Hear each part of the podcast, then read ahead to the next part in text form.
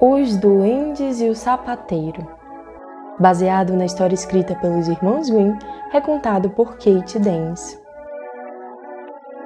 Era uma vez um sapateiro que vivia em um quartinho de sua velha sapataria. Todos os dias, o velho homem traçava o molde dos sapatos num pedaço de couro. Em seguida, ele os recortava cuidadosamente com sua velha faca afiada. O sapateiro então os costurava com linha e agulha e calçava cada um dos sapatos em um molde de madeira.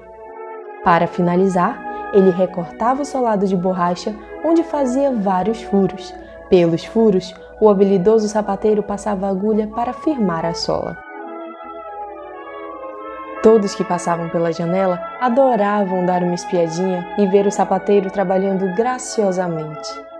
Que sapato magnífico! No final do dia, os sapatos ficavam prontos. A vizinhança sempre esperava ansiosa do lado de fora da sapataria, prontos para comprá-los. Mas com o passar dos anos, a vizinhança preferiu comprar sapatos nas lojas em vez da sapataria. O dinheiro foi acabando e um dia muito triste chegou, quando o pobre sapateiro só tinha um pedacinho de couro o couro era tão pequeno que só dava para fazer um par de sapatos.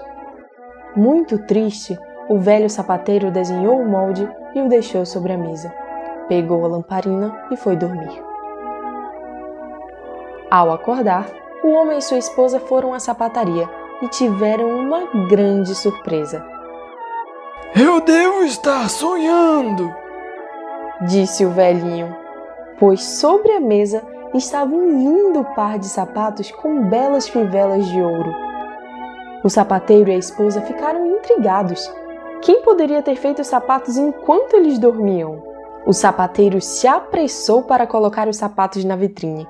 Em poucos minutos, um homem muito rico entrou e foi logo dizendo: Esses sapatos são magníficos. Ele pagou com uma moeda de ouro bem gordinha e partiu com um enorme sorriso no rosto. Agora, o velho sapateiro tinha dinheiro para comprar couro e fazer dois pares de sapatos. Ele recortou os moldes no couro, mas como estava muito cansado, foi dormir.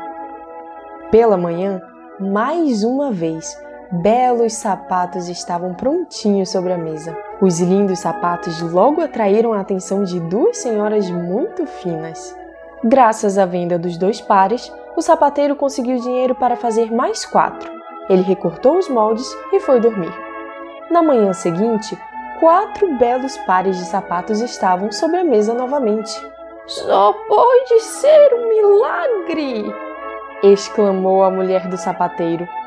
E assim o mistério continuou. Quanto mais couro o sapateiro recortava antes de dormir, mais sapatos ele encontrava pela manhã. Em poucas semanas, pessoas faziam fila para comprar os sapatos. Apesar de muito satisfeito, o velho sapateiro estava curioso e queria saber de onde vinham os pares. Quem será que faz esses belos sapatos? perguntou para a esposa. Não faço a menor ideia, querido, mas vamos tentar descobrir. Naquela noite, em vez de dormir, o casal se escondeu atrás das capas de chuva que estavam penduradas na sapataria.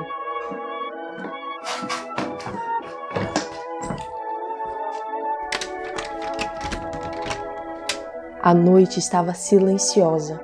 De repente, dois duendes mal vestidos apareceram e começaram a costurar. Eram muito ágeis, trabalhavam tão depressa quanto máquinas de costura. Enquanto trabalhavam, cantarolavam e caprichavam nos acabamentos.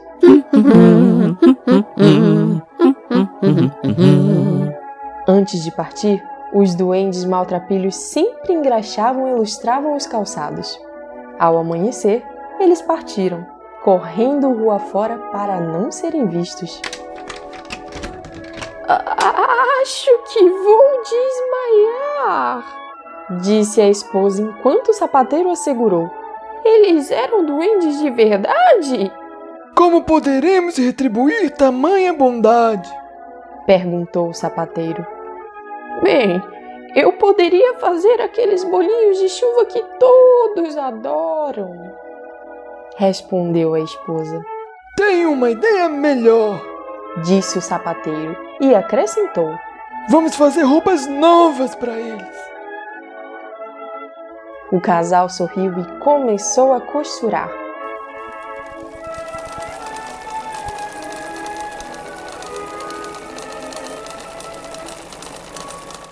O sapateiro se encarregou de fazer pequenas botinas. A esposa passou o dia serzindo belos terninhos. Naquela noite, o sapateiro não deixou couro para os sapatos, mas sim os magníficos trajes. Então, o sapateiro e a esposa se esconderam outra vez para esperar pelos duendes. Os duendes ficaram muito felizes com a surpresa eles dançaram e pularam pela sapataria e mal podiam esperar para se livrar das roupas velhas. Meus primeiros sapatos! Uou! Adorei essa camisa! Veja só como estamos elegantes! Eu diria que estamos elegantes demais para o trabalho pesado. E assim, elegantes demais, os duendes partiram, cantando pelo caminho.